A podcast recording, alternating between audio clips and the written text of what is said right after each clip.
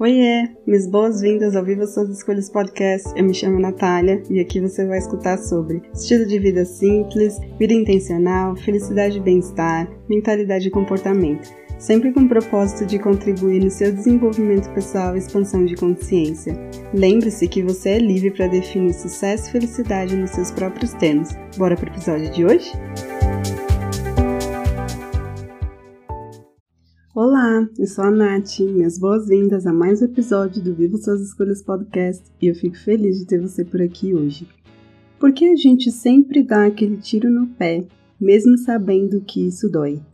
Quero falar hoje sobre a ciência da autossabotagem e como tudo que existe por trás disso apenas nos afasta do que realmente buscamos. Se esse tema te chamou a atenção, espero que você fique comigo até o final. Tem bastante coisa para compartilhar com você. Bom, eu estava num ciclo de procrastinação bem grande, com algumas coisas relacionadas ao trabalho, projetos que eu queria dar vida, mas eu percebia que ainda estava sabotando isso por conta de alguns acontecidos do ano trashzeira de 2021. Então, toda vez que eu pensava em pegar nos projetos para criar, eu buscava qualquer outra coisa para colocar no lugar e me convencer de que aquilo não era importante. Até que eu vi alguém fazendo algo parecido, alguém queria e eu não tinha disponível, ou eu colocava na cabeça que aquilo nunca ia dar certo, e eu vi as oportunidades indo embora por sempre minar os meus projetos por esse ato inconsciente que é a autossabotagem. Eu precisei da minha rede de apoio para levantar o meu astral e sentir que o que eu faço é bom e aí eu estou aos poucos resgatando o meu mojo. Enfim, é, nunca se esqueçam da rede de apoio é, e se você quiser saber mais sobre isso, tem um episódio aqui para te ajudar a entender o que, que isso significa de fato. É, passa por lá para ouvir quando acabar esse daqui. Parte do processo de resgatar a minha vontade para fazer as coisas foi voltar a escrever. Eu descobri essa habilidade, eu realmente adoro dar vida às palavras então eu fui lá no Medium, que eu não escrevi desde o ano passado, e eu escrevi um artigo sobre como se colocar em primeiro lugar. É, já tinha falado sobre isso no blog, mas eu queria trazer esse tema com outras palavras. E isso deu vida a esse episódio de hoje, que também é, foi parte da newsletter do mês de abril. Eu sempre acho que tem algo a mais para compartilhar sobre autossabotagem e esse tema parece que nunca tem fim. E por que raios a gente tende a arruinar aquilo que a gente tanto quer e a gente realmente quer alcançar? E a resposta rápida é: estamos vibrando no medo. Então, tentando conquistar aquela promoção, lá no fundo você tem medo de que realmente você não vai conseguir, que não tenha qualificação para estar naquele lugar. Querendo perder uns quilos, você tem medo do processo não dar certo de novo, então por que, que você vai começar? Você está sonhando com um novo relacionamento, mas no fundo, no fundo, você tem medo de se machucar de novo. Então, você encontra qualquer outro motivo para estragar tudo. Autossabotagem tem realmente essa mágica de afastar a gente daquilo que realmente desejamos e queremos tanto. Mas sempre que isso acontece, eu me pergunto se de fato a gente realmente quer tanto isso. Mesmo que ninguém levante da cama com essa intenção, realmente acontece quando a gente menos espera. Mas espera, o que é autossabotagem mesmo? É simplesmente quando você fica no seu próprio caminho de conquistar aquilo que você quer e você enxerga isso através de alguns comportamentos bem comuns, como procrastinação, ações impulsivas, discutindo com as pessoas, evitando conflitos, desistindo de um objetivo, também quando você está obcecado por um objetivo, não falando, falando demais, quebrando as regras de uma dieta e o excesso de produtividade é a resposta da sua mente ao medo e preocupação extremos. É, quando você fica lá na sua mente colocando todos os piores cenários possíveis que poderia dar de errado, quando você pensa em começar aquilo que você realmente gostaria de conquistar. E a gente usa isso como um mecanismo de defesa para evitar dor e incerteza, duas coisas que a gente realmente não gosta. A gente tem o dom de se convencer que é muito mais fácil ser a pessoa que vai é, encerrar a oportunidade do que sofrer uma rejeição ou um abandono lá na frente. O risco é o mesmo, mas será que a dor é menor? Tem outro ingrediente para autossabotagem que é o orgulho. Juntos, eles comandam um show nos bastidores. Então, por exemplo, você está lá no seu cantinho trabalhando e do nada vem o medo de que as pessoas enxerguem o seu potencial e aí você começa logo em seguida a apresentar várias falhas para justificar o seu não merecimento das oportunidades e do lugar de destaque que você merece. E você insiste nisso até que todos os seus pensamentos autodestrutivos corroam a sua capacidade de enxergar que tudo isso está se passando apenas na sua mente. E a nossa mente é bem traiçoeira, porque a gente não tem como saber o que é realidade e o que é coisa da nossa imaginação. E aí, obviamente, a gente vai lá e se convence de que realmente é, as coisas não vão dar certo. Ok, existe um antídoto para essa prática e sem dúvida é, estamos falando de amor próprio, especialmente o amor próprio incondicional. Esse é um tema que envolve autoestima e isso fica pro próximo episódio, já dando spoilers.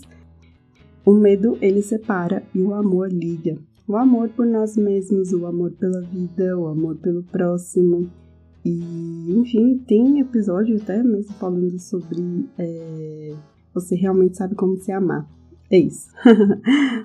e por sinal, esse é o episódio mais ouvido aqui do pod e eu agradeço todo mundo que incentive e compartilhe esse episódio para que mais pessoas consigam entender sobre esse tema. Obrigada!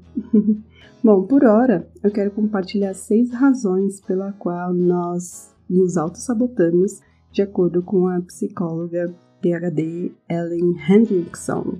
Um, e a primeira razão é simplesmente vale a pena. É, você sente que você não merece ser bem sucedido, e em outras palavras, é o medo de você não ser suficiente e esse medo de não ser suficiente, ele existe em todos nós, porque já faz um tempo que, enfim, isso foi implantado na sociedade, a gente ainda não conseguiu é, se libertar disso. A segunda razão é o controle, a necessidade de controle. Então, de novo, é melhor você controlar o seu próprio fracasso do que você deixar que isso te pegue de surpresa lá na frente. Mas só que até quando essa estratégia vai funcionar? É importante você avaliar se você não está sendo seu próprio obsessor, se a gente for falar assim. É, a terceira razão, que é a percepção de fraude, você acha que se chamar atenção para si mesmo sendo uma pessoa bem-sucedida, vai ser muito mais provável que você seja considerado uma fraude. E resumindo, isso tem a ver com a síndrome do impostor. E tem episódio aqui no Pod falando sobre isso. É, o próximo, que é a questão da familiaridade, e se você já se acostumou a sofrer negligência, abuso, abandono, exploração, infelizmente é estranhamente reconfortante você continuar se colocando nessa posição.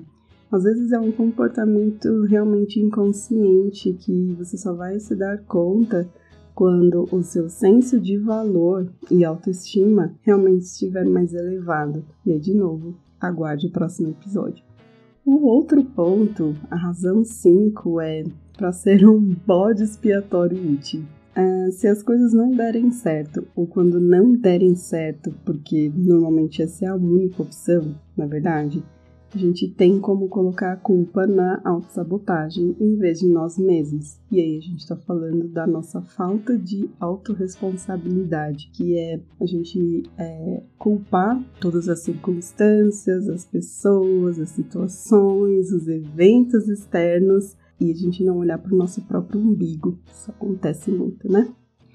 E a sexta razão é puro tédio. Então, de vez em quando, a gente realmente resolve se auto-sabotar simplesmente para gente apertar botões, que é, são aqueles gatilhos emocionais. É, a gente sempre tem aquela sensação de que se as coisas elas estão dando muito certo é porque tem alguma coisa de errado. E aí a gente se convence de que tem alguma coisa para acontecer. É o nosso estado de hipervigilância. E aí, se a gente já está no fundo do poço, por que, que a gente não pode exercer poder nesse lugar? Why not?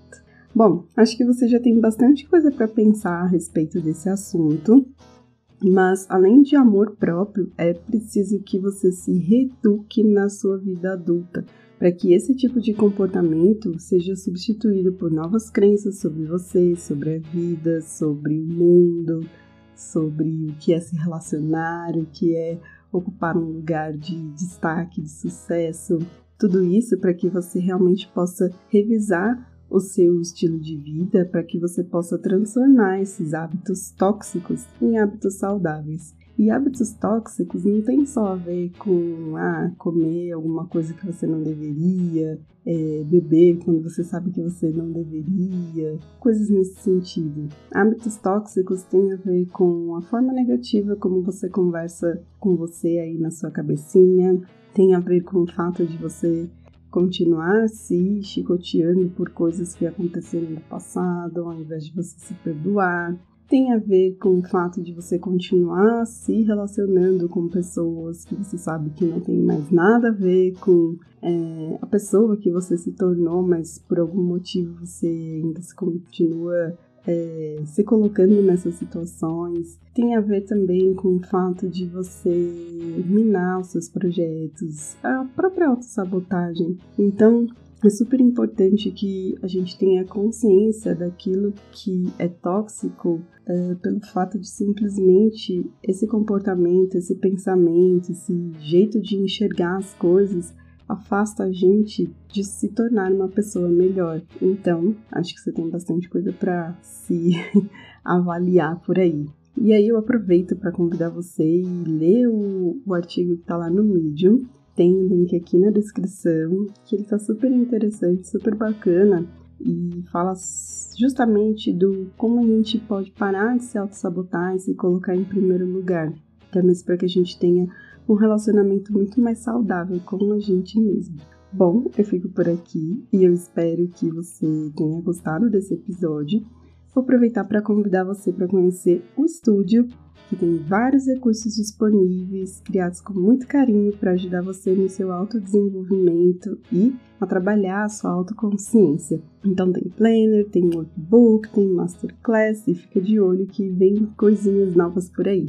Tudo o que você precisa saber está aqui na descrição desse pod e eu espero que você reflita e medite nas ideias que eu compartilhei e se observe cada vez mais para ver é, o que está acontecendo aí com frequência e que tira você da onde você realmente gostaria de chegar ou de conquistar na sua vida. É, se você está ouvindo esse episódio no site, aproveita para deixar o seu comentário e o que, que você achou sobre isso, o que, que você identificou aí em você sobre isso e você gostaria de melhorar. Até a próxima! Hey, não vai embora ainda! Quero te agradecer por você ter apertado o play e ficado até aqui comigo. Se você curtiu esse episódio, não deixe de compartilhar com quem precisa saber disso hoje. Aproveita para me seguir e ficar por dentro dos próximos. Espero que você tenha gostado, aprendido e se divertido. E ah, se você quiser saber mais sobre meu trabalho, acesse o site nataliareis.com, Natalia com TH. Até mais!